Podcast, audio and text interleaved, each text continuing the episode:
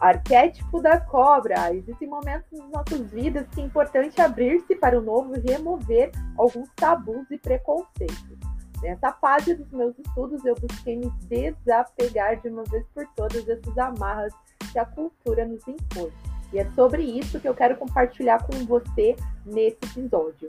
Meu nome é Patrícia Lima, sou coach, terapeuta, empreendedora no mercado da beleza e você está no Acontece no Salão. Sejam todos muito bem-vindos. Lembrando que lá dentro do blog tem um artigo completo com referências sobre o arquétipo da cobra. E por aqui eu vou compartilhar com você cinco características principais a respeito desse arquétipo. A transmutação é a primeira delas, onde acontece ali por várias vezes na vida da cobra, ela precisa trocar de pele, isso causa muita dor nela. E conscientemente ela passa pelo processo, recebe uma nova pele mais forte do que a antiga. Ao ativar o arquétipo da cobra, você vai precisar desapegar da sua vida por completo e vivenciar o novo. A transmutação é um nome bem curioso. Acontece que normalmente a gente só observa os resultados, né? O segundo, a segunda característica principal aí dentro das características da cobra, né? Porque tem várias, eu estou te apresentando as cinco principais, é o renascimento. Sim, ela vem aí como a segunda característica principal desse poderoso arquétipo. Após passar pela troca de pele e ficar mais forte, a cobra vivencia um verdadeiro renascimento. Nesse caso, ao ativar aí o arquétipo da cobra, você precisa estar pronta para esse momento. A novidade de vida pode vir a troca de uma profissão ou até mesmo remover tabus e preconceitos que a cultura nos impõe. Né? O renascimento é fortalecedor e com ele vem o despertar dos seus dons e poder de cura, instintos aguçados e velocidade no processo. As transmutações internas, como a confiança no processo, podem proporcionar mais força e poder na sua jornada. No caminho do autoconhecimento, você acaba fortalecendo seu aterramento com o elemento terra e dessa conexão restaurar o seu poder pessoal. A cobra não tem ouvidos, o que faz ela ter a percepção de mundo é a confiança nos seus próprios instintos. E a terceira característica principal aí do arquétipo da cobra é a simbologia, né? Que é muito utilizada dentro da medicina. Essa simbologia ela já nos conecta com o poder de cura desse arquétipo. A potência né, do arquétipo da cobra no, no, símbolo da cobra, né? Porque existe diferença entre símbolos arquetípicos, arquétipos de cobra e animal de poder cobra. Cada um aí, cada linha de estudo vai te trazer um raciocínio diferente, mas eles se complementam com toda certeza. Ela conecta aí uma sensualidade mais aguçada, né? Inclusive, o símbolo aí da cobra, ele nos conecta ao falo, ao órgão sexual masculino, e nessa ativação você vivencia aí essa sensualidade, magnetismo pessoal, de atrair relacionamentos voltados ao prazer e à luxúria. Muita atenção aqui para você que está num relacionamento onde a monogamia reina.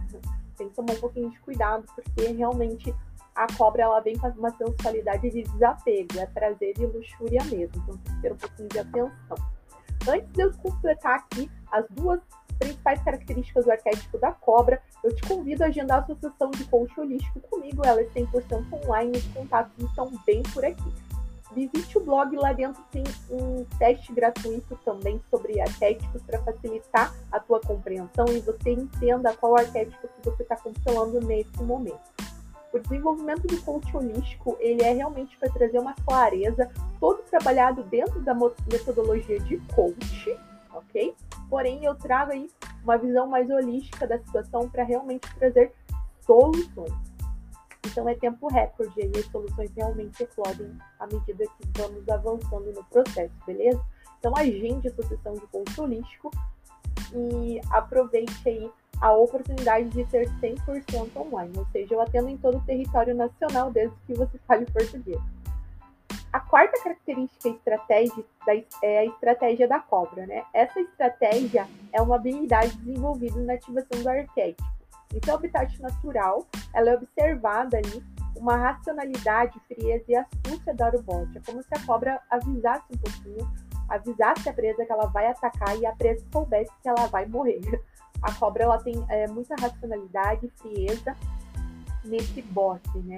Inteligência e aumento de QI também é desenvolvido ao longo que você vai ali organizando as suas estratégias, porque você tem que pensar mais, você tem que ter mais linhas de raciocínio para você atingir o seu objetivo. E a quinta característica principal aí do arquétipo da cobra, que vem aí com bastante maestria, né, é a, o encerramento de ciclos. Então a cobra, ela tem essa praticidade em encerrar ciclos. Porque muitas pessoas elas entram nas coisas, saem com uma sensação de derrota. E a cobra traz essa, essa maestria no encerramento de ciclos. Então tem relacionamentos que é bacana, você quer brindar o término desse ciclo. Porque às vezes era um relacionamento que estava desgastado, você fica ali grudada naquela situação, até mesmo uma empresa, um negócio, né? Tem coisas que precisam encerrar, que entram na nossa vida e passam. A gente tem que ter essa habilidade de deixar essas coisas ir. Então a cobra vem com essa facilidade, essa maestria em encerrar ciclos. Patrícia, o lado sombra do arquétipo da cobra é a agressividade e oscilações de humor. Lá dentro do blog eu detalhei a respeito disso, vale a pena você conferir www.acontecenossalão.com. Lembrando que por aqui os temas seguem na linha de é, autoconhecimento e gestão de propósito. Eu realmente faço um sanduíche aí entre beleza, gestão e psicanálise acredito que faz muito sentido nesse momento que a gente está vivendo. Né? Já ficou aí mais do que provado que existe respostas aí no plano espiritual, no plano além do que a gente pode ver ou tocar. Arquétipos estão no inconsciente coletivo segundo Jung e nos traz respostas sim. Você precisa identificar qual arquétipo que rege a sua vida, debaixo de qual arquétipo você nasceu, isso é muito importante.